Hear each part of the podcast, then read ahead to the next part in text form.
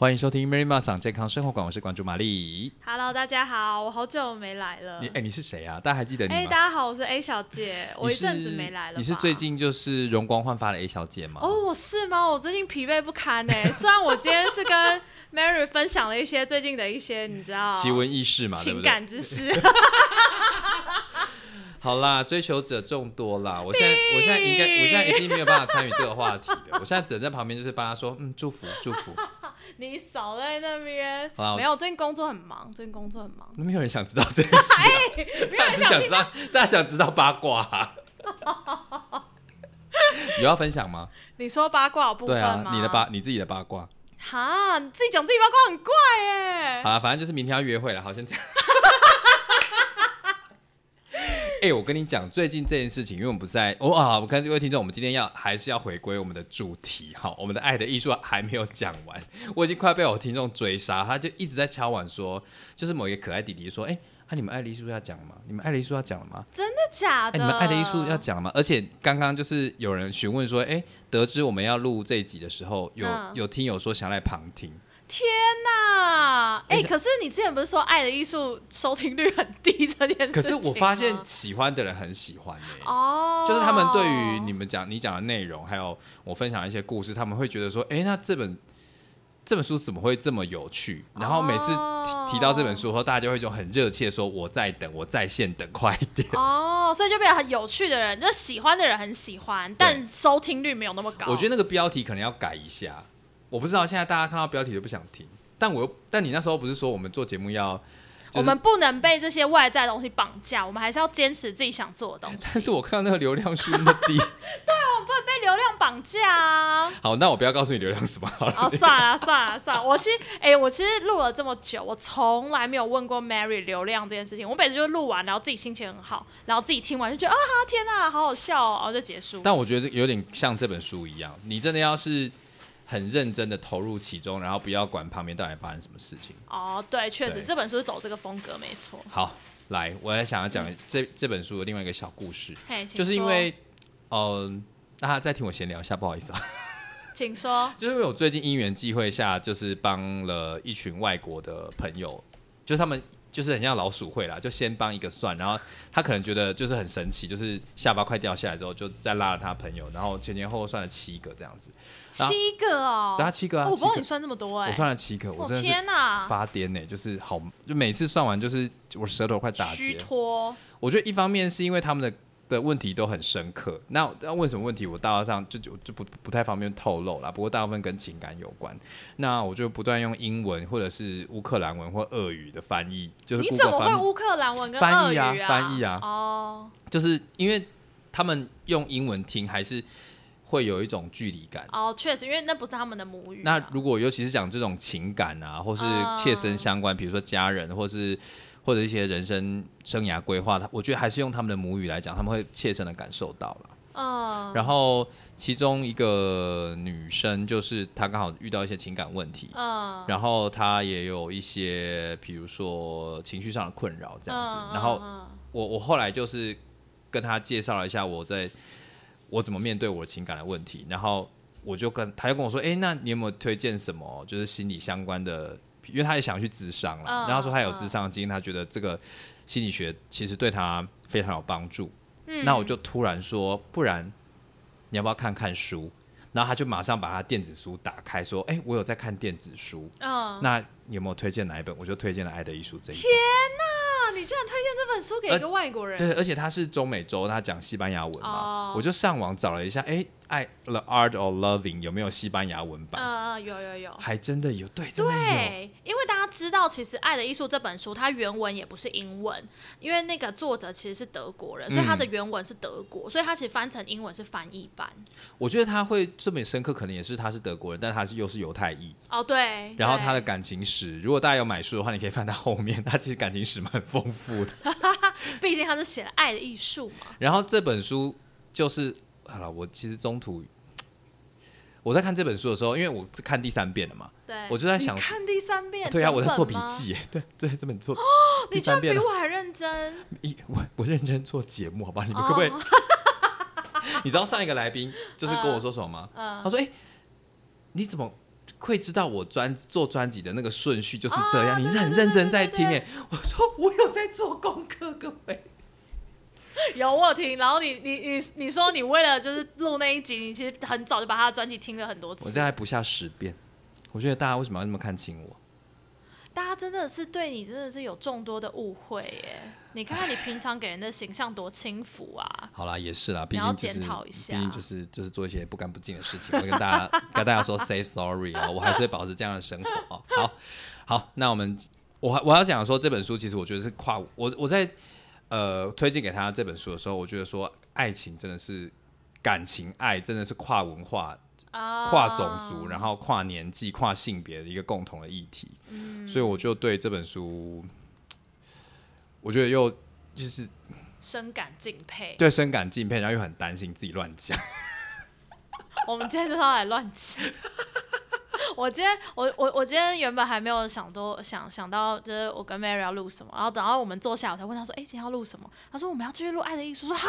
然后就赶快立马翻阅，重新就是把那一 part 读一次。你就是被爱冲昏头啊！你闭嘴！就是我们上一次不就是先讲好今天要录什么了吗？现在检讨你啊，怎么样？哎、那个《爱的艺术》，你要从哪一章节开始？我记得他前面在讲孤寂跟分离焦虑。好，OK，我们上一次录了第一章结束，就是爱是一门艺术嘛？问号这样。你说那个五页七页的，然后这这一次我们要来赖爱爱的理论第二章。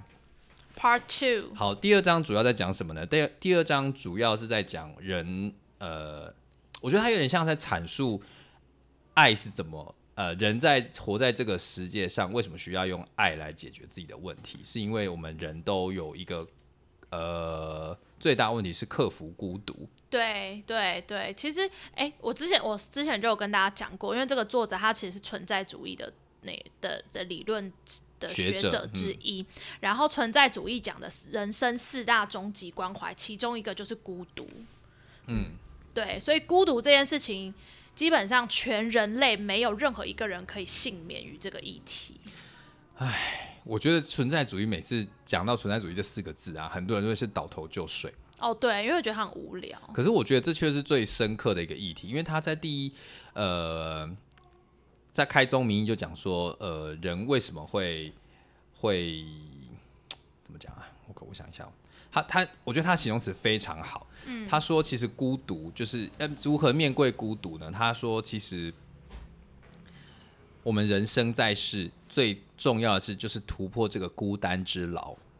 哦，他把孤单想象成一个牢笼，就是我们一辈子都要在这个牢笼里面奋斗，然后从这个牢笼中挣脱而出。嗯，我觉得他用牢笼这件事情来形容，就很像我们在里面有固定自己的小空间。嗯，有些人如果看不清楚那个牢笼长什么样子，他就只以为自己很自由。嗯，可他其实永远出不去。嗯，反面来说，外面的人也进不来。嗯，所以他永远就在自己的小空间里面旋转，无法无法跟外界做接触。嗯，我觉得他形容很有画面感哦。有时候我们其实在，呃后面章节可能后面的那个，那等一下可能会讲到，他这样牢笼的时候，我就想象中我们好像每一个人都在这个社会上行走，嗯，可是旁边都有一个无形的老鸟笼。哦，虽然我们靠得非常近，可是那个栅栏还是一个一个个筑了起来。哦，那我们只偶尔只会开一个小缝让某些人进来，嗯或者是有些人栅栏是很像那种铁丝网，嗯啊有些人很宽敞，嗯随时可以穿梭自如。嗯，可是那个牢笼永远都在，因为每个人到头来都是孤单的。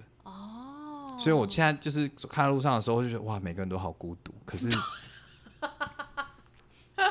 叫做就是就是就是每个人终究都是孤独的啦。对啊，确实，对啊确实啊。可是这个孤独它也有个正向正向的意义，就是其实每个人都是独立的个体。对啊，我们其实无法就是我们没有办法永远依附在某一个人，因为靠人人人人人会有各种不同的三灾八难啊，提早离开，或者是我们因为某些缘故，我们就无法继续在一起的。所以人终究，就算你跟另外一个人太再怎么紧密，终究是要面对自己一个人面对事情。就像你躺在旁边，你眼睛闭上，对方睡着，你你还是一个人躺在那，虽然旁边一直都有人这样。然后这本书其实在，哦，我自己觉得啦，就是他一直在批判说人类到底做了哪些蠢事，因为怕害怕孤独这件事情。对，我觉得这部分我印象超深刻的、就我当初在看的时候，我真的是，我想，哇塞，对，人类居然为了害怕孤独，然后做了这么多事情，就他不讲你都不会觉得、哎。你就觉得，哎、那、不就是还好啊我们现在生活每天都在发生的事情？对，啊，然后因为其实我我觉得大家一定都有个经验，就是即使你有伴侣，嗯，即使有人跟你同住，即使你的床另外边有人，但你一定有在某个深夜的时候，自己觉得自己其实很孤单。对对对。我觉得这个世界上没有任何一个人可以幸免这件事情。我觉得我男朋友坐在对面，然后我们在讲这个问题，我觉得 背有点毛毛的。我觉得每个人真的一定都有，可是我觉得这不代表说你的伴侣好或不好，嗯因为我觉得这个就会回归到每个人，你都还是要有自己的东西去面对这件事情。我觉得他写的非常贴切，就是他其实把它分成三个部分，就是人第一个部，哎、他他这三个部部分就是说，人为了要避免孤独，很常用抽离社会、抽离用感官抽离来避免孤独。嗯呃，他怎么他怎么形容？他举了一些例子说，比如说古早的社会嗯会有一些原始的部落，他们比如说会用集体服一些，比如说有毒的香菇啊，或者迷幻的香菇，或者是某一些摇头的仪式，嗯然后很像在做做那个向天祈祷，他们就觉得那种晕眩的感觉。啊，你有看过 Discovery 这个这个节目吗？没有他就在讲某一个部落，他们会集体手牵着手，在广场上面不断的摇晃头部，然后让自己，你知道，我们如果原地一直绕圈圈，是不是到最后会有一种头晕的感觉？嗯对，然后他们在敬神的时候，嗯，他们会用这种方式集在原地不断的绕圈圈，牵着手不断的绕圈圈，让让自己陷入一种晕眩。他们觉得那种晕眩，那种抽离社会的感觉，是跟神结合唯一的一种方法。然后他在里面说，其实呃弗洛姆就觉得说，这种古老社会用各种方法让自己对这个世界抽离的这种享受好也好，或是仪式也好，其实都在避免那种孤独感来袭。所以大家集体在做这件事情的时候，其实是呃一起在面对这个孤独。他觉得是集体在对抗这个孤独，然后可以让整个社会是融合在一起的这样子。你知道你这样讲，我脑袋里浮现两件事情。什么事？第一个就是各位有看过《阿凡达》吗？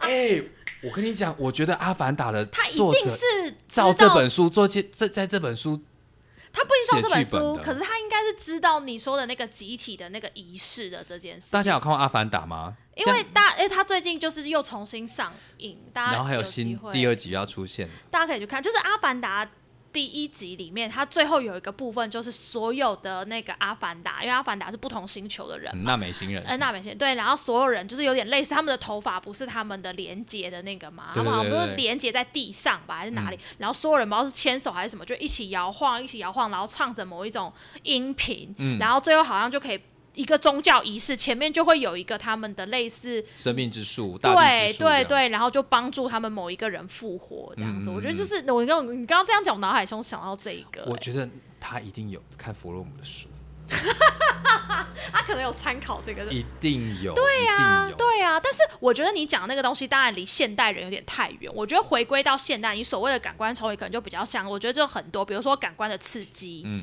比如说最比较那个，就可能就是毒品啊、烟啊、嗯酒啊这种啊。然后比如说很多的声光效果，你去夜店啊，你打游戏啊，你什么，大家应该会有种感觉，就是其实你只要投入那种环境里面，比如说你去打游戏，那种声光效果很刺激的，其实你就不会觉得孤单。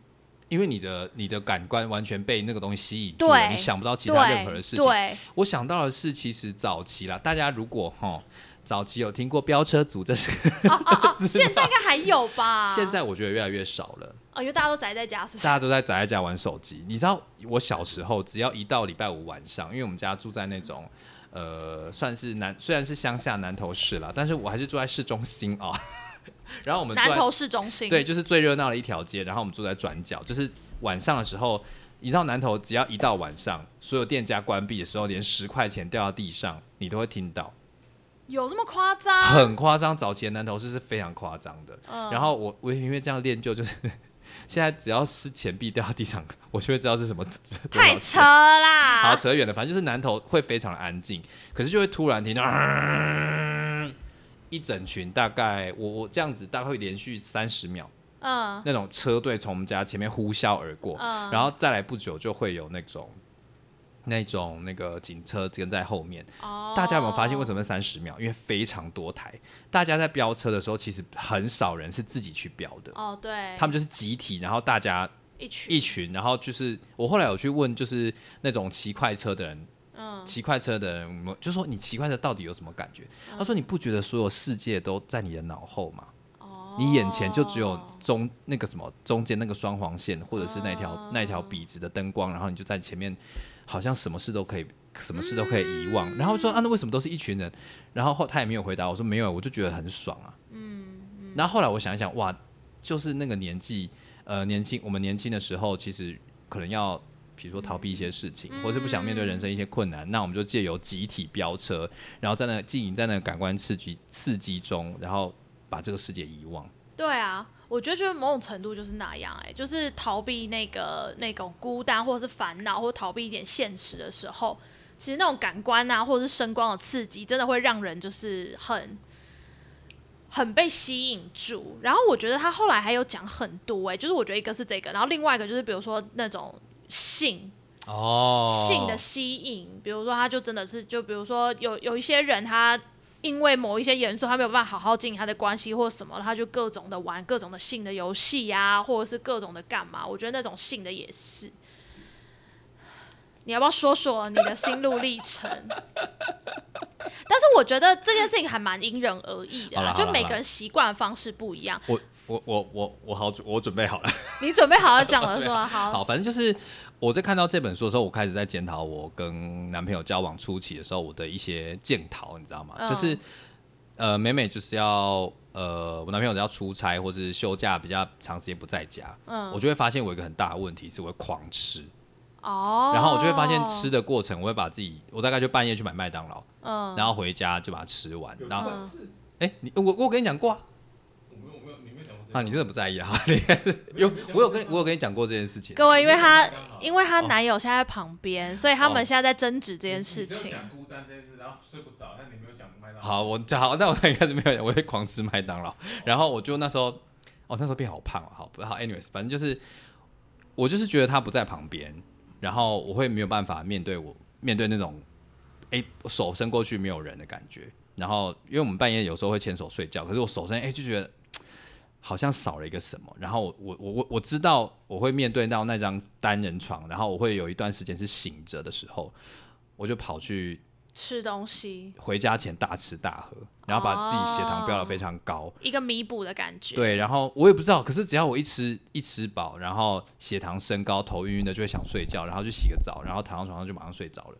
嗯。可是后来嗯我觉得跟书上写的一样、欸，他说那是一个恶性循环，你没有去找到说为什么。我后来就会发现，你没有办法找到原因，它这个东西到最后你就会寻求越来越多的刺激，然后越来越高强度的那种抽离感。后来我就发现，不管我吃多饱，我会越来越难入睡。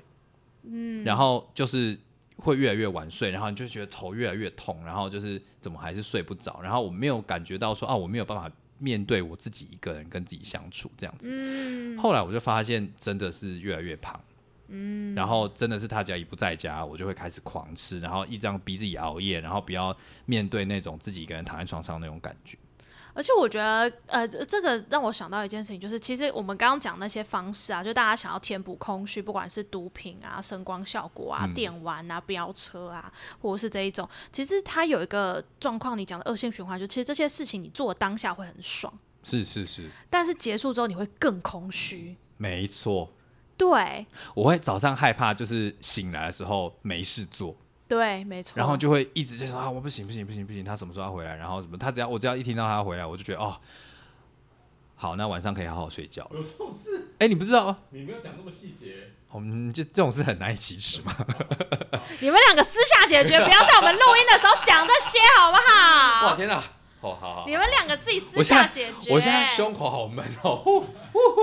就我的意思是说，这些东西其实大家会应该会有更有感觉，就是这些东西其实做完之后，你真的会更空虚，然后那个空虚感会更无法弥补。所以就像你说的，就是比如说不管是吸毒啊、酒啊，你反而会越用越多。嗯，或者像我的状况就是越吃越多，然后越来越晚睡，对，因为我怕自己闭上眼睛然后睡不着那种感觉，那我干脆把自己弄得非常忙啊，或者去去找朋友啊，或者做一些微博的事情啊，然后让自己可以避免掉那种孤单的感觉。对，所以我觉得这个恶性循环啊，是每一个人都会我觉得每个人多多少少都会有。哎、你有这种状况过吗？你愿意讲吗？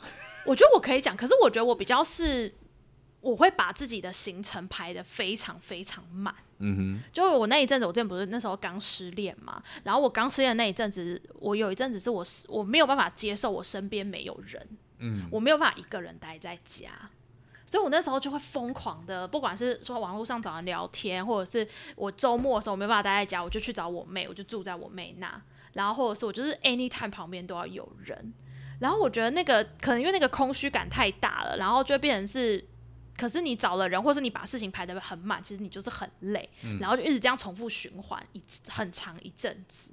然后我觉得那个空虚感反而会更大。你觉得对于你，我下个，比如说我排排排，我发现不对，我十月有一个周末没有事情哎、完蛋了，完蛋了！我那个周末我要自己待在家，不行不行，我要找事情来做。你知道那种焦虑感觉很大，你就会很害怕自己是空着的那个状态。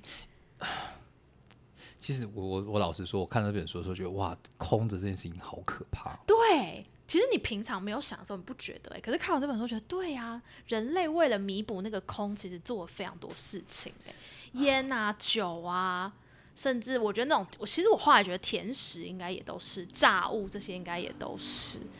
我不敢说完全，可是我觉得某种程度它是填补人类的那种，就是对因为它那种甜的油腻的感觉，其实会让人立立即的满足。对对，健康食品无法，健康食品物无法。无法，对啊，对啊，对啊。然后那个那个声光效果、电玩啊、刺激感啊，也是啊。所以我觉得这些东西都是人类后来发明来避免孤独。然后我前阵子才跟 Mary 聊到一件事情，就是挂税这件事情。哦，对，挂税，我然后我才被，然后我才被 Mary 嘲笑了一番呢。我就在讲说，哎、现在小朋友很流行挂税。啊，你跟你跟听众讲一下什么是挂税。就是现在很流行一件事情，就是比如说现在有很多交友软体嘛，嗯大家就会认识了之后呢，反正我就我那时候就看到一堆人就争挂税挂税，我后来才知道挂税其实就有点像是，比如说我们两个人就通电话，嗯然后通话中我们就讲电话放在旁边，然后就是讲一讲讲讲，其实根本也没有什么聊天，可能也没有主题，可能也不说话，但你就会听到可能旁边的人在做事情啊，会有一些他做事情的声音，比如说打字的声音、洗碗的声音什么声音，就觉得旁边好像有人，嗯，然后就这样子，然后就放着。有些人可能会讲话，但就这样放着放一晚，然后你就就这样让你睡着，然后你隔天醒来，你可能电话也还没挂还是什么，但也不要紧，对方是谁你可能也不要紧，然后就这样挂掉，然后你可能就是人家就会什么真稳聊、真挂税、真什么。稳聊，还有这种事有啊，，很多哎、然后你知道我一开始不知道这件事情，我后来觉得天哪，为什么要这样子？因为我其实睡觉的时候不太喜欢旁边有人，我我很怕吵。然后后来我就跟我办公室的同事聊到这件事情，我办公室同事就说他立立即联想到是那种小 baby。啊，什么人会需要有人在旁边陪睡觉？就是小 baby 呀、然后拍拍他，然后摸摸他，跟他讲故事，讲到他睡着。我觉得天哪，好可怕哦！这种比喻，就是你身体已经是个大人了，对但你还是像小 baby 一样，旁边随时都要有人陪着你，对，然后填补，啊是需要非常需要安全感，因为他不能自己跟自己相处。之类的，或是他因为人其实真的在深夜的时候比较容易会有点情绪比较低落，或者是想起很多事情。嗯你可能为了避免你的情绪低落，或避免你想起很多事情，就用这样的方法来让自己能够入睡。可是我觉得，其实睡觉对睡前的那段时间，对大脑是个非常黄金的时期，你可以思考很多事情。但是我觉得大家可能多数人不想思考，对，也就是因为思考这件事太痛苦了。好，那我我刚刚要跟那个就是那个 A 小姐要讲，应该就是因为她跟我讲说，哇，现在年轻人都流行这个，我就马上说，小姐，这个我们大概十几年前就在流行嘞，你知道什么哪？有这件事情、啊？你知道有一家电信公司叫亚太电信吗？哦，好了，亚太电互对亚太网内付付网内互打免费。我们国中的时候，就是那时候不是才有那种掀盖手机嘛，然后国中的时候没有手机啊。你果然是好学生哎，Oh my god！哎、各位，我可是国高中认真的念书呢。哇，第一志愿好棒哦！啊，还不错啦。好，反正那时候就是一些比较那些身边比较好的女同学，嗯她们都会集体去办亚太。真的假的？我是在我在班上人缘很差，没有人揪我、哎，我可，我我不知道这是不是城乡差距，还是就你成绩太好。成像个什么？我好歹在市区，嗯，没有，我在乡下啊，我在乡下啊。哦，好吧。然后那时候就会有一堆人就说：“哎、你有没有办你你你亚太有没有亚太门号？你有没有亚太门号？”然后就那时候班上就会大家集体办亚太，然后就一群人就是我说我们为什么要办亚太？他说：“哦，因为亚亚太网内互打免费啊。”我说：“可是你们有什么话那么多话需要讲呢？”但是我长大之后就知道为什么了。然后他们所以，哎、所以你也做过这件事情啊？我是睡，没有哎、我很好睡啊。我在跟男朋友交往之前，就是我是秒睡的人。然后，好，这你就听我讲。然后就是他们只要一交男女朋友，嗯，其中一方有亚太，另外一方没有，就会然另外后去办，就拉拉去办，然后就变成说什么，然后你就可以开一整个晚上，然后、哦，对对对对对，然后在我我为什么会知道？是因为同学在讲说，哎、你昨天打呼哎、我说，哎、你们没有睡一起，怎么可能知道对方打呼？啊他说谁谁呀打呼声音好大，我真的快受不了。我说、啊、你怎么会知道？他说没有啊，我们就亚太关在旁边一整晚啊。他说你这样手机不会没电吗？他说没有啊，你就你就电源插着啊。天哪我想说哦，我立马想起来，就是那时候不是有很多手机爆炸案吗？我想说应该就是因为这样，所以其实为了为了避免孤独，怎么在其实十几年前就有挂税，然后只是那时候叫亚太电信而已。样，你真的成绩太好啊，没有办法理解我们这种后端班人的感受哎、。各位，你知道我后来发现呢、我我后来发现一件事情，我我真的比较不一样是，我其实是一个蛮可以一个人的人呢、我不是说我还是会有很孤单、很想要有人陪的时候，嗯但你知道，多数时候我其实蛮是一个人的，我是可以一个人做很多事情。有一些要不是外在的限制，我其实可以一个人去。我其实很想，我其实很我呃一个人去餐厅这件事情对我来说是小 case。OK，比如说一个人，你要我看电影呢？哦 OK 非常 OK，等一下，我想要问到最高级，嗯，你可以一个人去唱歌吗？我跟你说，就是这样，他不让我一个人去，因为他开包厢至少要两个人不是，等一下，你有一个人走进 KTV 说你要一个人唱歌，有，我就是好会这样才知道啊，好疯癫。因为我会一个人去旅行，这个嗯，这件事情对我来说是小 case。然后我那时候不知道旅行到宜兰还是花莲，我忘记了。然后我觉得有点无聊，这样对人家不敬。我有点忘记我那时候为什么，我就是很想唱歌。然后我就走进 KTV，我就问他说：“你们有包厢？”他说有。他说：“小姐几位？”我说：“我只有一位。”然后他就说：“呃，可是我们开包厢要两个人起跳。”我说：“所以我要付两个人钱才能进包厢？”他说：“对。”然后我就走了。太不行了。哦然后我觉得很困扰是很多烧烤店嗯，吃到饱的那一种，他也不给一个人。现在很，我觉得也是因为这样子，为了服务你们这样子这么独立自主的人，服务你们这样子，然后我是异类，所以我一个人可以去很多餐厅、啊。现在有一人烧烤啦，可能就好啊，就真的比较贵啊。然后比如说像呃我一个人，我可以一个人去吃海底捞，一个人去吃。一个人去吃 吃吃那个叫什么西提啊，那种小 case 啊，然后一个人去吃那个享食天堂啊，我可以耶，而且我不会觉得，就是还是会觉得，我觉得那个感觉不太一样，因为我觉得戴着耳机，然后自己看影片，自己什么，然后自己很开心嗯啊。嗯嗯，就这做这件事情对我来说是一种享受，我并不会觉得哦，我要赶快吃完赶快走，并不会，我其实觉得开心。所以你一开始会很不理解那些人为什么一定要这么的，就是我后来才发现，我以为大家都可以这样，我后来才发现原来只有少数人可以这样，然后我就很可以一个人干嘛？我可以一个人就一个人去旅行这种事情，一个人出国对这种事情对我来说真的就是小 case，因为我已经一个人出去很多次了，然后一个人逛街，哦一个人什么，我觉得我唯一害怕是一个人去医院，这是真的我会害怕，可能去医院太可怕了吧？我不太喜欢，可是我不太喜欢医院吧。然后反正嗯一个人去医院这件事情，然后其实其他我一个人都可以。然后我后来发现这件事情不是大家都可以，是因为我有个朋友，然后他后来因为换工作，中间有大概一个月的假，然后我就跟他说你就出去玩呐、去环岛啊，去干嘛去干嘛，我就建议他很多事情，他说不要，我说为什么不要？你放那么长的假，你待在家很无聊哎、他就说只有一个人有什么好玩的，然后我才惊觉，天呐，一个人很好玩。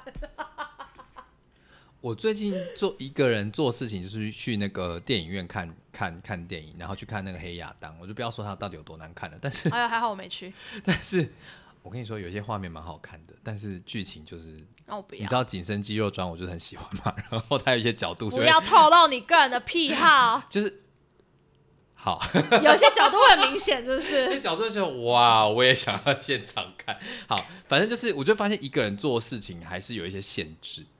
确实，比如说你看到某些剧情的时候，你就会觉得啊，旁边有人可以抓着他的手，确实，或是打对方的手臂的话，你觉得超级好玩。确实是这样，没错。好，然后我跟你说，要依着你这个你这个主题，嗯他也有在讲，嗯说不定你这些觉得不孤单的感觉，嗯，也是被塑造出来的。怎么说？他说，因为我觉得他一定是就是一个就是投资失败过的人，因为他们大他一直在批评，就他一定买股票大跌过，跟他一直在批评各种商业行为。对，然后他在批判批判资本主义所建构下的社会。他说，像你这样这种状况，他说我有很自由的选择啊，然后我都可以很做自己啊。可是其实你也是很孤单的，他这他这么觉得啦。啊他说，因为你的每一个选择，你做的事情都跟别人一样，因为你知道你在做一件事，就算你很小，你知道你自己一个人出去旅游没有关系，但是你隐隐约约知道说有这么一群人跟你是一样的。哦，所以那样子的东西你就被监控出来说，哎、大家都有这么做啊，所以我这么做应该没有关系吧？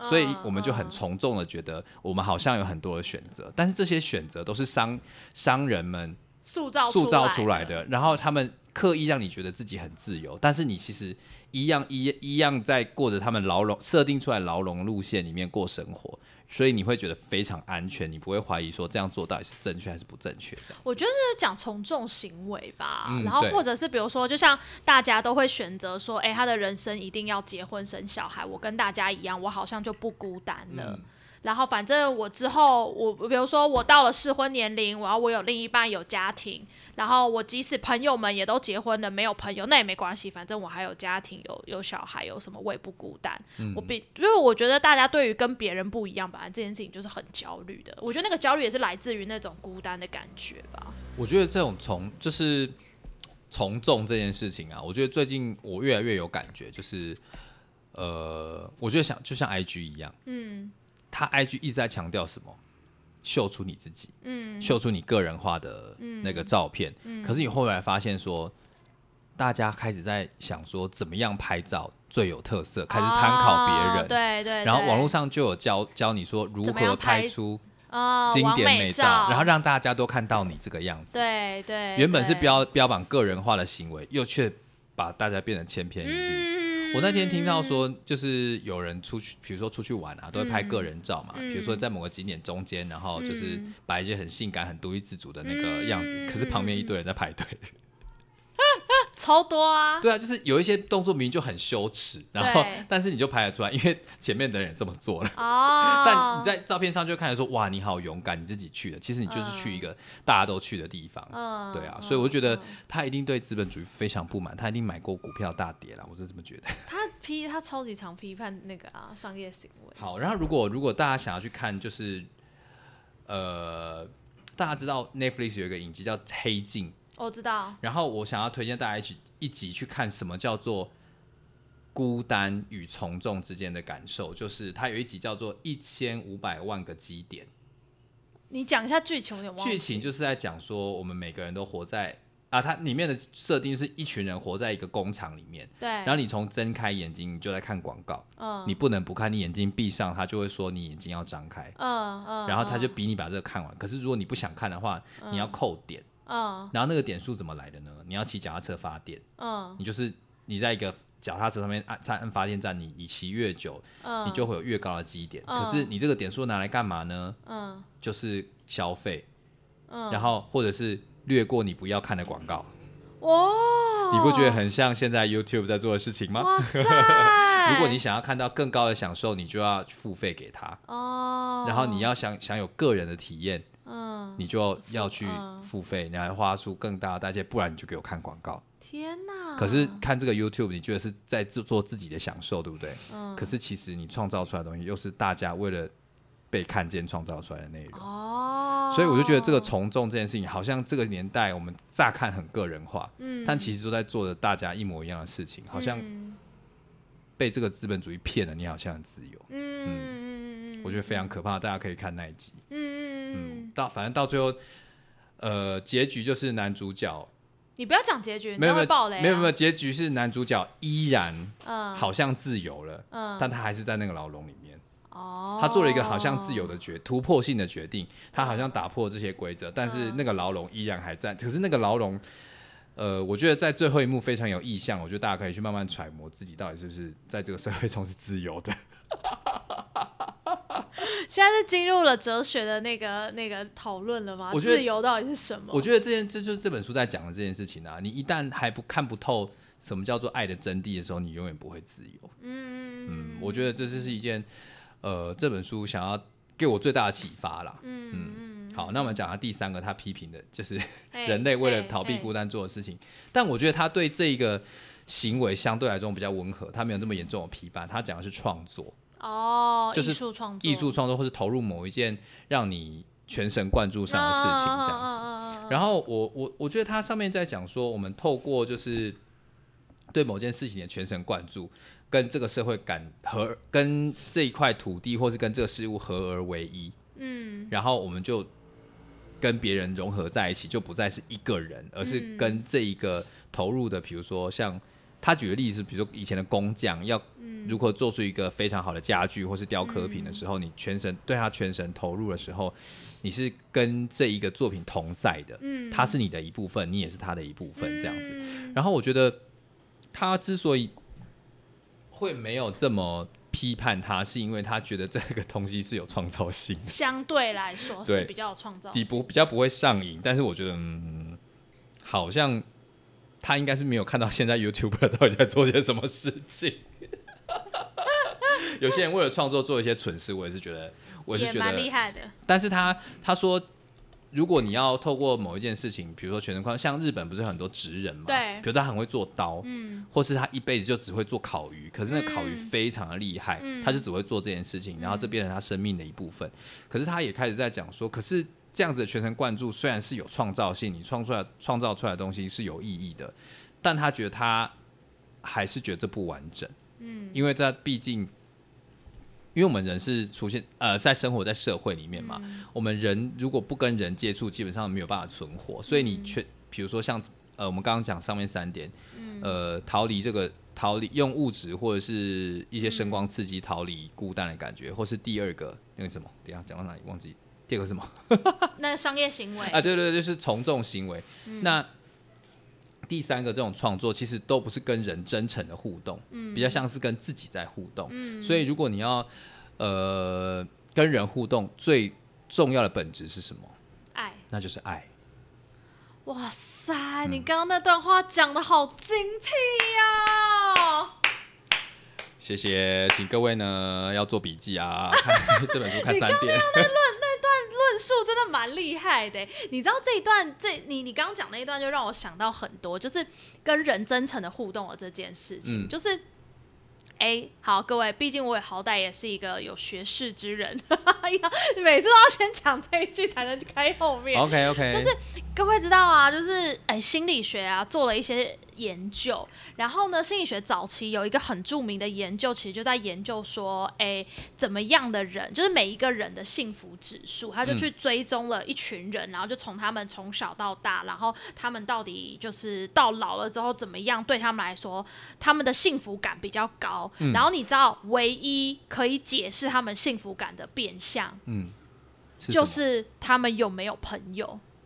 啊，所以财富、健康这些其实不能解释他们的幸福感，你懂我意思吗？就是又有钱又健康的人，不能代表你这辈子幸福。对他的幸福感可能比有朋友的人还低，哈，所以最后最终，而且那个朋友他指的并不是我一定要是伴侣或者是小孩或没，他就只是写朋友。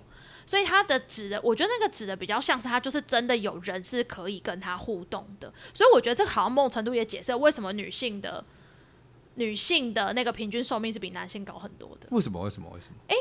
因为女性的人际的互动相对于男性就是多很多啊。哦你看那些在公，园运动的阿嬷们，嗯，对不对？你有看过？哦你很少看到阿公在公园运动吧？其阿公实真的是都在喝酒。或者是阿公就是一个人运动，哎，对耶。可是阿嬷们会一群。然后阿嬷们会去串门子，会聊天，会干嘛？其实嗯解释寿命的东西还有很多啊，这个只是其中一个变相。可他就说，到了年年老，就是能解释那个人的幸福感的唯一一个能解释的变相，就是那个人有没有朋友。所以你在讲幸福感，真的是同时也跟寿命有关系，就对。当然，当然，当然，但是我觉得这个不是我们今天的重点。我觉得我想要说的事情是，其实，在心理学的很多研究，心理学的研究也是、欸，孤独会降低你的寿命。孤独对人体是有害的，这件事情已经证实了，它对于你的心脏、心血管其实真的是有害，所以你孤单太久，你会死的比较早。这是真的。然后那个孤单不是说就是，单身，而是有没有朋有没有人陪伴或者朋友，或者是你有没有真诚可以跟你互动，然后你相信的人。倒并不是说你单身与否，哦或者是你实体上你旁边有没有人，不是，是你有没有觉得你孤单。有些人就我旁边有人，可是我跟家人几乎就是关系很不好，我们当陌生人啊。所以那个也会早死。对啊，对啊。啊，所以基本上，他其实就在讲的，就是我觉得，我觉得这回归到今天讨论的主题，就是跟人真诚的互动的关于爱的这件事情。因为你说真诚这件事情，我们刚刚上面讲的大部分都是一种，就就这本书而言，他觉得是不正常，或是不健康，或是脱离爱的跟人的互动方式啊。对啊，对啊，所以我觉得就是关于爱的这件事情。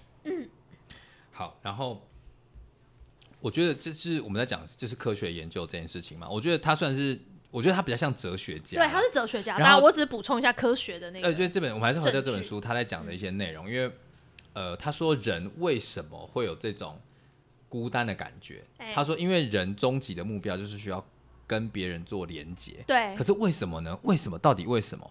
他是他给的生物性的答案是说，因为每个人都是从妈妈身体里面生出来的。哦，然后有了这件事情，是因为我们会大部分的人，如果是从妈妈身体，哎、大部分都是从生妈妈身体出来的，没有错，就是一定会在跟某一个人没有人不是从妈妈身体里出来、嗯因为我最近看了很多科幻片，所以我觉得，哎、哎、好，哎、现在应该还还没有到达那种状态。好，大部分都是呃，每个人都是从妈妈身体出来，所以一定会经历过有一段时间，你是在某一个人的身体里面，你是他的一部分。嗯，然后那个彼此呃，就是你如果离开妈妈身，你没有办法存活嘛，所以你在那种你在那种生物下，你就会你就会觉得说，哎、我永远旁边都有一个人，然后我是别人，我我我我跟别人是不可分割的，我没有我是自己嘛，好像又不是，那我自己是不是就代表我两个人？然后这种矛盾的状况状况之下，就会变成婴儿一出生的时候，就会觉得全世界都绕着我转，包括我的妈妈。然后我肚子饿就是要马上有东西吃，我就是不是我我吃的东西好像是我伸手就有拿，因为我们期待我们期待就是呃在妈妈肚子里面期待会供给养分嘛。可是我们一出生，哎、我们离开，我们跟妈妈分开了，我们却要吃东西，可是我们还学不会那种饥饿感是需要靠自己努力的，所以那时候妈妈就会喂你嘛。如果是 如果是有人在照顾你的话，就会喂你嘛。然后你哭泣的时候，会有人来帮你就是安抚啊。然后如果你排泄不舒服、屁股湿湿臭臭的时候呢，你有人帮你换尿布。所以我会觉得整个世界都是绕着我转的，而那一个人、那一个世界里面有一个人，那就是妈妈。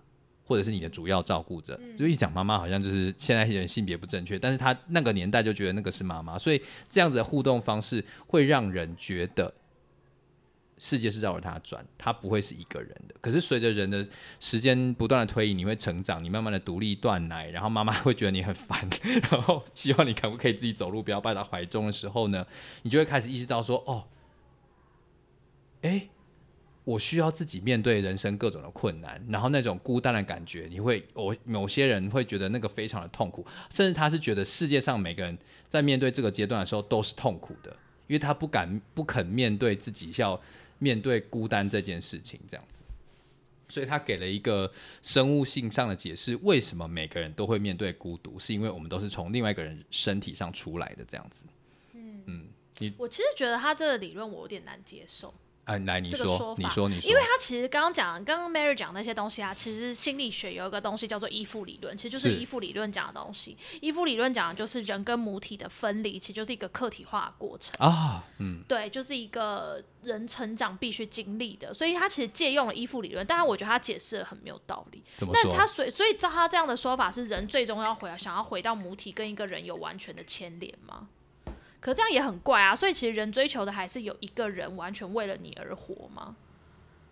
我这也是我觉得其实就我觉得他没有把这件事情说通啊。对我我我其实蛮不不买单他这一个这个理论，虽然某些人听起来会觉得说啊原来是这样，但对我来说，其实我觉得这个说法有点怪，就是到底，我觉得我比较，我反而比较能接受，就是人就是群居的动物，哦，或者是人就是要跟人有连结，然后你你你某种程度那个存活下去，或者是那个快乐感，或者是那个什么，其实才是才是拥，就是才是拥有的。我觉得会不会是是因为弗洛姆他曾经呃跟精神分析有很长时间的接触，也是有可能，所以他从可能为了批判他，所以就是也也从里面提，我觉得这有点听众可能听不太懂，反正就是他他很重视人跟妈妈这件事情了。对啊，因为其实人跟妈妈这件事情讲最多的，就还是在那个依附理论里面啊。然后，但是我觉得，嗯反正他的说法我没有到很很很接受啦，就是对于何以人这么需要有跟人真诚的互动。可是我后来觉得这就是人的本能呢、就是像你肚子饿会吃东西，你哭会想要找。因为人类就是哺乳类啊，最著名的就是那个恒河猴的实验啊，啊，你要这这时候讲吗？OK，你可以，你要你要讲吗？那讲很快，就是嗯很早很早期的时候，心理学家做了一个实验，就是他用猴子，嗯然后他就是把那些刚出生的猴子啊，分为就也也不算分类啦，就是让他们就是待在一个笼子里面，嗯然后他有一个做成一个铁质的猴子妈妈，他会哺啊。对，它就是一个猴、呃钢铁质的猴子妈妈，然后它可以有食物跟奶。嗯，另外一个是柔软毛茸茸的猴妈妈，可是它不会动，不会说话，也没有奶，也没有食物。嗯，大家猜猴子比较喜欢哪一个？我现在想，如果是我的话，我应该会想要吃东西吧？可是其实猴子最喜欢的还是那个绒毛妈妈。啊猴子小猴子们只有在肚子饿的时候会去钢铁妈妈那边吸几口奶吃东西，吃饱他们就会回到绒毛妈妈那边，靠在绒毛妈妈身上啊，然后什么什么之类的。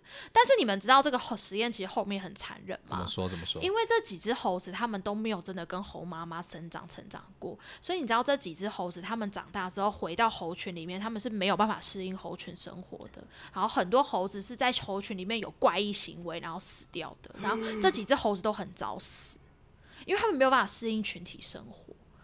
Oh 所以我觉得我觉得后面这个大家都不知道，可是我觉得后面其实蛮残忍的。然后其实前面后来他他这个实验最著名的就在讲说，其实人在成长过程，哺乳类在成长的过程中，你只给食物，其实是你没有给情感上的支持，没有给回应的话，其实那些生物的是会有问题。健康啊，或是适心群体理适应上会对。对对，但其实我记得后来实验就是那几只猴子，它们没有办法回到猴群中生活，所以我后来有时候觉得人跟猴子一样，某种程度你就是那个本能，我觉得是一样的，就是需要有人跟你连接，需要有不管是妈妈或是照顾者的这件事情，我觉得我还是要批判一下这本书，就是过于重读妈妈这件事情，因为因为他们那个年代的理论是这样。对，因为那个年代就是女性的。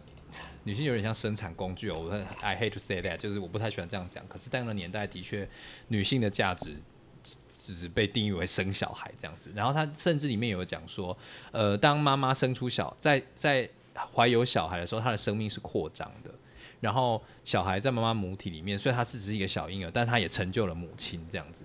然后我听到这个，说这已经是没生过小孩的男人写的、啊。男人才会写这种东西，好不好？对啊真的是生小孩、他就是欸他就是用片面的在解读人母性女性的孕期嘛，你知道有人多少的不舒服，然后有些会有荷尔蒙改变，会有会有忧郁的感觉，然后甚至比较麻烦的是，有些人会甚至不想要这个小孩，他都没有写，我就觉得呃，管是男人观点啊、我觉得这就会回到那样母爱到底是不是天生这件事情。好，我算了，我们这话题扯太远，我们有空再有空再来批判这，件事情。我会想要讲这件事情，因为我觉得我们在看每一本每一本书的时候，我们都不要囫囵吞枣，我们要找出自己的。对，但我一直说，就是这件事情，这个话题要批判的话，我们会骂，不小心骂太多。可是大家不是喜欢听我骂人吗？好啦，反正就是他在解释，就是人为什么喜欢共生合一。但我觉得这个概念是 OK 的，但他是出于妈妈这件事情，我觉得是要画一个问号的。但我们还是可以，还是可以讨论到他讲的共生合一这件事情这样子。然后他说，呃，人有基本呃，因为有共生合一的需求，所以人在跟别人互动的时候，需要非常的容易走偏。什么意思？因为他在讲说，呃，我们想要我们在跟人在一起的时候，我们想要了解对方，对，然后我们需要跟对方紧密的在一起，我们需要知道对方爱不爱我。对，那人会做很多就是奇怪的行为，奇怪的行为去了对去去知道对方爱不爱自己这样子。啊，然后他就说，你过于被动的话呢，嗯你就会变成另外一个附另外一个人的附属品。嗯，那会有什么样的现象呢？你会对嗯对方过于的崇拜，哦，说啊，你是就是你是我的天呐、你是我的一切啊，我就相信你说的每一句话啊，然后把自己交交出去，然后说啊，你说什么我都去做，然后嗯这就是我对你爱的一种表现，嗯，就有点对，像受虐者这样子。对，很多哎、我后来发现其实不止，我觉得这种事情不会只是在女生上，我觉得蛮多男生后来是这样哎、你说那些工具人吗？之类的，对，或者是有些男生他就觉得哦，女朋友说的是，老婆说的是，然后不管女朋友说什么，老婆说什么就奉为圣旨，然后他们会觉得这就是爱。更变态的事情是，连女生都觉得男生要听我的话，表示他爱我。哦，我真的是，我觉得这件事情蛮可怕的。我跟他讲有一句有有一句。我跟你讲，华人文化呢，就台语里面有一句叫“天波锤大大户富贵”。我想说，你们这些男人不要甩锅，好不好？你自己努力一点，好不好？可是我觉得这是对于父权体制的一个反动啦，对，我觉得是还，我觉得是还不错。但是我觉得就会，我觉得那个那个逻辑就变得有点奇妙，就是大家会觉得哦，这个世界是哦，婚姻中古传统古代是以男性为尊嘛，对不嗯对？所以要那些男性多听太太的话，他们就会用这一句来要求那些男性多听他太太的话。可是回在现代的一些时代的眼镜，现在可能已经不像以前那样子了。我觉得那个追求的，就是那个基点是不太一样。但是我觉得要批判这句话，我还是有一个，就是那为什么不是互相讨论？哦，对啊，为什么不去现代比较尊重对方对啊，对啊，啊，所以我觉得大家还是那种是还是那种有一个人在关系里面一定要是地位比较高的，哦另外一个比较低的。如果你对如果你的决策通常是错的，嗯那你就降为地位低，把另外一个人扶上来。哦，可是他们没有那种平等的概念啦。哦，所以他说你如果过于被动，会变成崇拜嘛？那我们很可以在现代社会中放看到很多那种新兴宗教，嗯，对某一个人过于崇拜，把交出自己。哦，如果比如比如说像关系里面就是只一只听对方的话嘛，对，把这种东西当做爱。可是你如果没有自己的主见，过于被动的时候呢，你就会比如说子衣教啊，嗯过度的捐钱呐、然后对方说什么你都是，可是你没有办法做独立的思考，那种比如说明明就会破坏生态放生，你只要老师傅说什么你就去放啊好啊，可怕哦，你就完全没有自己独立自主的放判断能力啊。那很容易出事啊。所以我觉得，呃，如果你过度交出自己变成一种工具的时候，是相对危险的。但是反面来说，你过度的积极主动，嗯，去控制别人，然后我觉得他讲的，我觉得非常可怕、欸。嗯他讲说，我们小时候就是会很想要了解对方一个东西的时候，我们做的一件事情是什么，你知道吗？拆解它，对，好可怕、哦对耶，对，比如说小朋友会有个冲动，是把蝴蝶的翅膀拔掉，看它啊为什么会粘在一起，啊然后再把它装回去，说哎、不能粘在一起。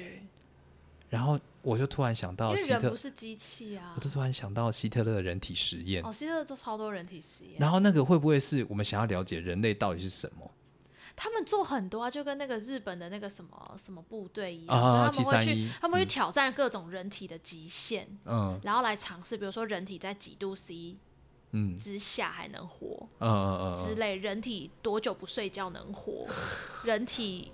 然后我记得，甚至有时候把人体什么器官、脑部哪里切除，它还那可以活多久，或者怎么他们活下去？就挑战各种人体的极限。可是我虽然就是在讲这种很恐怖的事情，可是其实有时候在关系里面是不是也这样？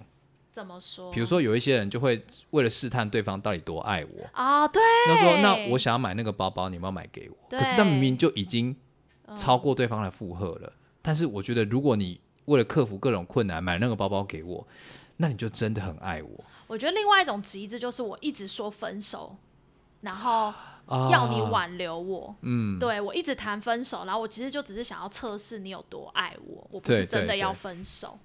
然后我觉得这样，我们刚刚讲的那种，比如说极端的被控制，或者极端的控制别人。嗯，以前以前我们我又要讲华语，华语世界里面一个名句叫做“一个锅配一个盖”，哦，对，就是说你你如果一个你是一个很很爱控制别人，那就找一个被控制的人啊，很喜欢被控制的人啊，嗯很互补啊，很怎么样怎么样，你们两个就是大我爸爸吧，就是什么关洛呀、都丢什么，就是、啊对对，就是那只马嘛什么之类的。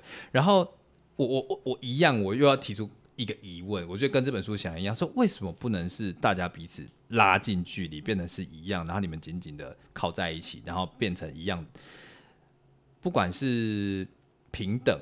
或者是共同成长、共同前进，而一定要是孰前孰后，大家补在一起这样子。我其实对于这个说法，我觉得就会有一种好，因为我现在在上家族家族治疗跟伴侣上厕所不是啊，家族治疗跟伴侣智商的课。嗯然后我觉得又会有另外一个思考是，假设他们真的一个高一个低，但他们运作良好，能够维持一辈子，你觉得这样的关系好不好？我觉得就是要这样。如果你们可以运作良好，那 O 不 OK？对呀、当然 OK 啊。可是很多人是运作不良好、啊。哦，对啦，没错啦，没错啦，就是我我觉得你那个比较像是新。呃，那个叫什么后现代主义？就是说法对啊如果他们这样可以继续下去，不是很好吗？对啊可是我们大部分看到会出问题的，就是算了啦，就这样。可是他满满肚子气。对对对，那个累积到后面关系会一次爆炸。他如果是对啊，我我就喜欢他这样控制我啊，我就喜欢就是他这样子就是为我付出啊，然后他就是这样这样。如果他很开心，OK 啊。嗯，所以我觉得这是这，我觉得这反而是不冲突的啦。对对啊，如果他们很痛，苦，那我就是要解决这个问题。如果你自己是被控制很 OK 很开心，那没有关系。你就觉得控制对方，你也不会有愧疚，嗯那 OK。嗯，可是我觉得这本书在讲的是，当你，我觉得他也讲的有点绝对啦，但是我觉得换个话说，就是如果他们这样子运作起来是到最后会产生矛盾的时候，嗯那我就要开始重新检视为什么我们用这种方式来面对对方。好，欢迎来伴侣时尚，各位。你又要招商？结论，好，反正这个东西都在讲说，其实我们这种过度控制或是过度奉献，他都觉得不是一个独立的个体，对啊，当然，嗯就是你一定要靠另外一个人来填补你的控制的需求，或是被控制的需求。对，所以他觉得最终极的目标就是你要变成一个独立的人，对跟另外一个独立的人在一起，那样子的关系才是健康的。这种理想状态，我觉得在现实生活中真的没有多少人可以耶。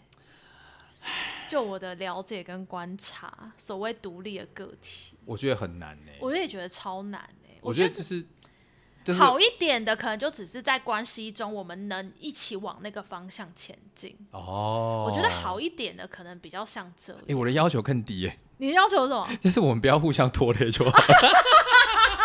哎、也是啦，你这你这说法也是蛮正确的。对啊，我们说什么要共同前进，我觉得不要拖累对方，对方能前进就好。我觉得我觉得你不要拖累，就是在前进。啊，也是没错，也是没错，没错，啊是这样说没错。所以我觉得啊，真的是有一点困难。嗯，但是如果如果大家还是相信这本书的话，我觉得它里面讲掉讲到一件事情，就是我们刚刚讲的是，嗯我们刚刚讲的是那个过度的依赖或过度的控制嘛。对可是他说，其实我们反而不是要讲被对方控制或者是过度的付出，而是如何让自己变成一个主动的人。对，他在讲主动的爱的这件事情，他觉得主动的爱其实是付出，不是收获或是拿取，是给予。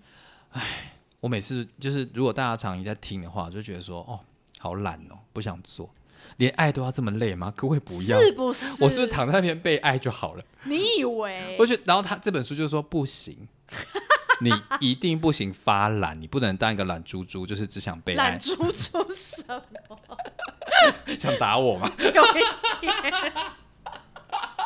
懒猪猪你瞎 因为，我也是想要佩佩猪的脸，就是佩佩猪不是会玩泥巴吗？我就想要我躺在蓝泥巴，因为我是懒猪猪，我不想动，我不想那么主动我觉。得如果能如果能这样就得到爱，那一定很爽啊。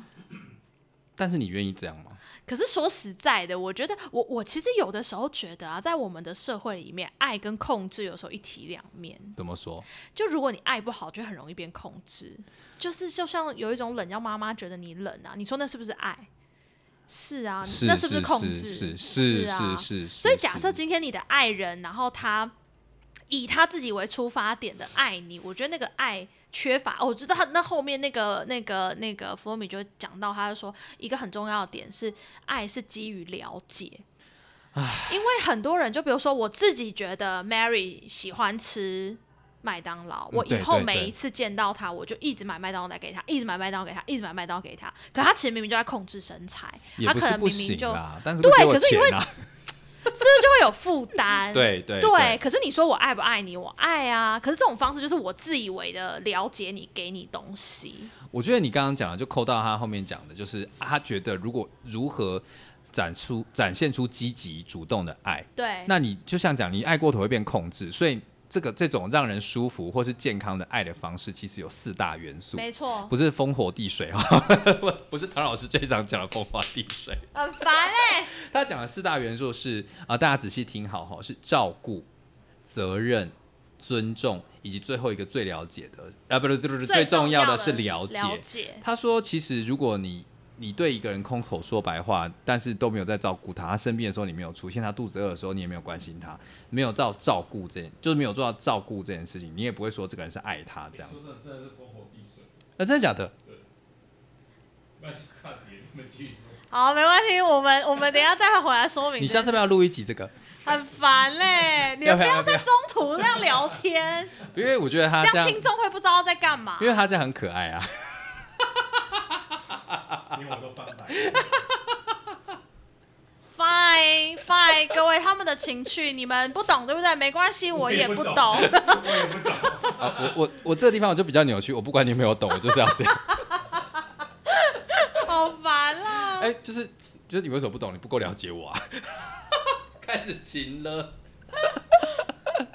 好，反正就是我觉得这四大元素，我们之后我们我刚刚跟 A 小姐讨论一下，我觉得这个四大元素很重要，所以应该是放在后面再详细的去谈论。对啊，因为我想要放在下一集，因为我后来自己在读这本书的时候，这四大元素它后面有很多很多的讨论，嗯然后我觉得它还有讨论一个点，就是关于爱别人跟爱自己这件事情，所以我我们想要放在后面，然后可以跟这四大元素一起说，所以就是先告诉大家有这四个。我觉得大家可以，如果呃想要知道爱的主动性这件事情，可以先去翻到这四大元素：照顾、责任、尊重跟了解。我觉得他写的非常非常的贴切，就是对对，我我我其实看到这四大元素的时候，我一直在反省说，那我之前到底在搞什么鬼？C 哎呦，你没有坐在对面，就是让我今天就是绑手绑脚的。我就是想告诉大家你有多可爱，这样可以吗？好，各位，就是我们今天我们今天先录到这边，谢谢大家。干嘛啊、很烦哎、不要在在我面前打情骂俏。你们就是单身太久。哎、你明天还不是要去约会？你闭嘴！哎、我想要讲一件事情，哎、请说。就是好了，我今天想要再回扣到我最近帮那个外国朋友们就是算牌这件事情。啊呃，我我我自己，呃，因为我脱离助人工作这件事情已经非常久了。对然后我昨天也跟 A 前昨天也跟 A 小姐讨讨论，在电话里面讨论说怎么办。我觉得我好像在，呃，在别人遇到困难的时候，我听了他们比较负面的情绪或者他们的困扰的时候，我其实很很容易被陷进其中。然后这种陷进其中，我觉得就是我会一直担心他听了我的建议，或者是我给的建议不够好，他会没有办法就是如实的我哎，不是不是如此，就是比往比较对他来说比较开心，或对他来讲比较好的一个方向前进。然后那时候 A 小姐就跟我讲说，有时候遇到这种状况，你可能就是得让它发生一下，就是你对一个人的关心，你对一个人的爱，你对一个人生命的各种阶段所遇到的磨难啊、悲悲欢离合啊，我们都会想要让对方好过一点。可是每个人的阶段还没到的时候，他可能就是无法了解。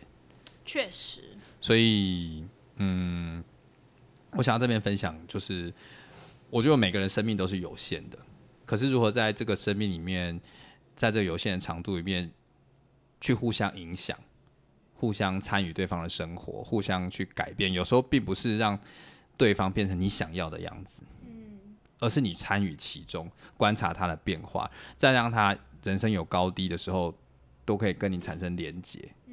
而不是就是硬碰硬的想要让变对方变成你期望中的行为啦、样态啦，或是表情。我觉得有时候我们会很下意识说你不要哭，嗯，是因为我们不想面对我们不想面对那个悲伤的那种情绪。呃，所以我最近的感触就是，啊，我觉得我好像还是没有办法很正向的去处理那种对方的悲伤悲伤情绪，但是我现在去试着告诉自己说，不是不是每个人都要很正向的过生活，不是每个阶段都一定要开开心心的啦，不是每个人都像放烟火一样无时无刻都是亮眼的，有高有低，这是人生的常态，这样子。嗯我觉得我做这项工作跟这种工作做这么久，我觉得我一个最大的改变，真的就是，就像我觉得我真的一开始工作就会像你这样，就看到各种状况，你都会想要去帮忙，然后都会想要去做点什么。可是实际上就是你没有办法，嗯，然后跟你有时候做过头，其实反而会害了对方。怎么说？我觉得就像你刚刚讲的，就是每个人都有一个人生要经历的东西，他不经历那些东西，他可能学不到某一些重要的东西。嗯，就像比如说，好，假使我失恋这件事情，我没有经历过失恋这件事情哦，我很想跟大家分，呃，这个这个是我很个人的东西啊，就是我我经历完失恋之后，我后有一种感觉是，我觉得我对于情绪的承受度变大了，然后那个承受度变大是，比如说我我以前可能只要接一两个比较严重的个案，我可能一整天我都会很差很差很差，但是我现在可能一一天接三四个比较严重的个案，我回到家休息一下，吃点甜食，然后放个空一下，诶，我好像就可以恢复了。嗯，所以我觉得那个心理的容度容度变大。可是你说我没经历失恋这件事情，我会有这样的容度吗？可能就没有。哦，所以你说失恋这件事情很痛苦，那对，没错，是真的很痛苦。可是总是要经历完那些痛苦，你才有办法从中再去成长。我觉得有时候面对人真的就是这样，因为通常会来找我们的人，他一定都处在人生中一个很低潮跟很低落的时候。我真的想要跟大家讲，我昨天下午在帮一个客人就是算牌的时候，就是嗯我内容什么就算，就是我就问 A 小姐说：“你有看过琼瑶哭吗？”哦，就是女主角眼睛嗯睁得很大，然后都没有眨眼，眼泪直接嘣嘣嘣嘣，因为讲到掉下来他某一个点，对，然后他他那那那一那一滴泪流下来的时候，我我我我其实后面想，就是牌面上的东西，我其实有点讲不出来，哦，因就是为会是很伤他，很伤很伤。我已经知道他情绪已经哦满了，可是身为一个就是算牌的人，我我我要我要怎么说？我要怎么样让他听得进去这件事情？我又突然想到，哦，我是不是应该要再去进修一下？我觉得那不是进修，我觉得就是让想办法让你心里的那个容器容度变大。可是我觉得那个容度变大，我后来有跟我另一个朋友讨论，可是他经历的事情又比我更更那个，就是我们都我们真的都发现，当你经历过人生中某一些很低潮、很伤痛的事情，你活过来之后。有时候回头看，就觉得啊，其实那也没什么，我也是走过。我觉得那个心里的容度会变大。所以是不是就是要让它发生啊？对，好啦，我在慢慢学习了。没错。我觉得为什么我们要在这么沉重的结尾？不是因为我今天我我觉得我 最近的心情，最近的心情，我真的又又因为又因为我又推荐对方去看这本书嘛，哦。然后我一直讲着讲着，就一直脑中浮现他的脸，我就是希望他过得很好，然后可是又知道他不不这么痛一回，不这么去面对自己内心的问题的时候，他是没有办法成长的。他而且刚刚就就在刚刚，他要传传讯息给我说，他已经正在看那本书了。欢迎来到助人工作的世界，就是长这个样子。我不不要期许自己是助人工作好了，我觉得这份工作好可怕。你就知道我每天在面对跟经历的就是这些啊。好啦，谢谢你愿意来，就是跟我聊天哈，因为我知道你以后一定变很贵。哎这确实也是没错。好啦，趁它还很便宜的时候，赶快哎、不是不是讲什么话，揍你啊！不是，我是说，虽然艾小姐还愿意就是莅临寒舍录音的时候呢，我就会多加利用，为大家争取福利啊！各位如果想要抖内的话，欢迎抖内我们。呃，我不会分给他，因为他不能收。哎，好啦，我们今天 Mary 场健康生活就到这里了，拜拜，拜拜。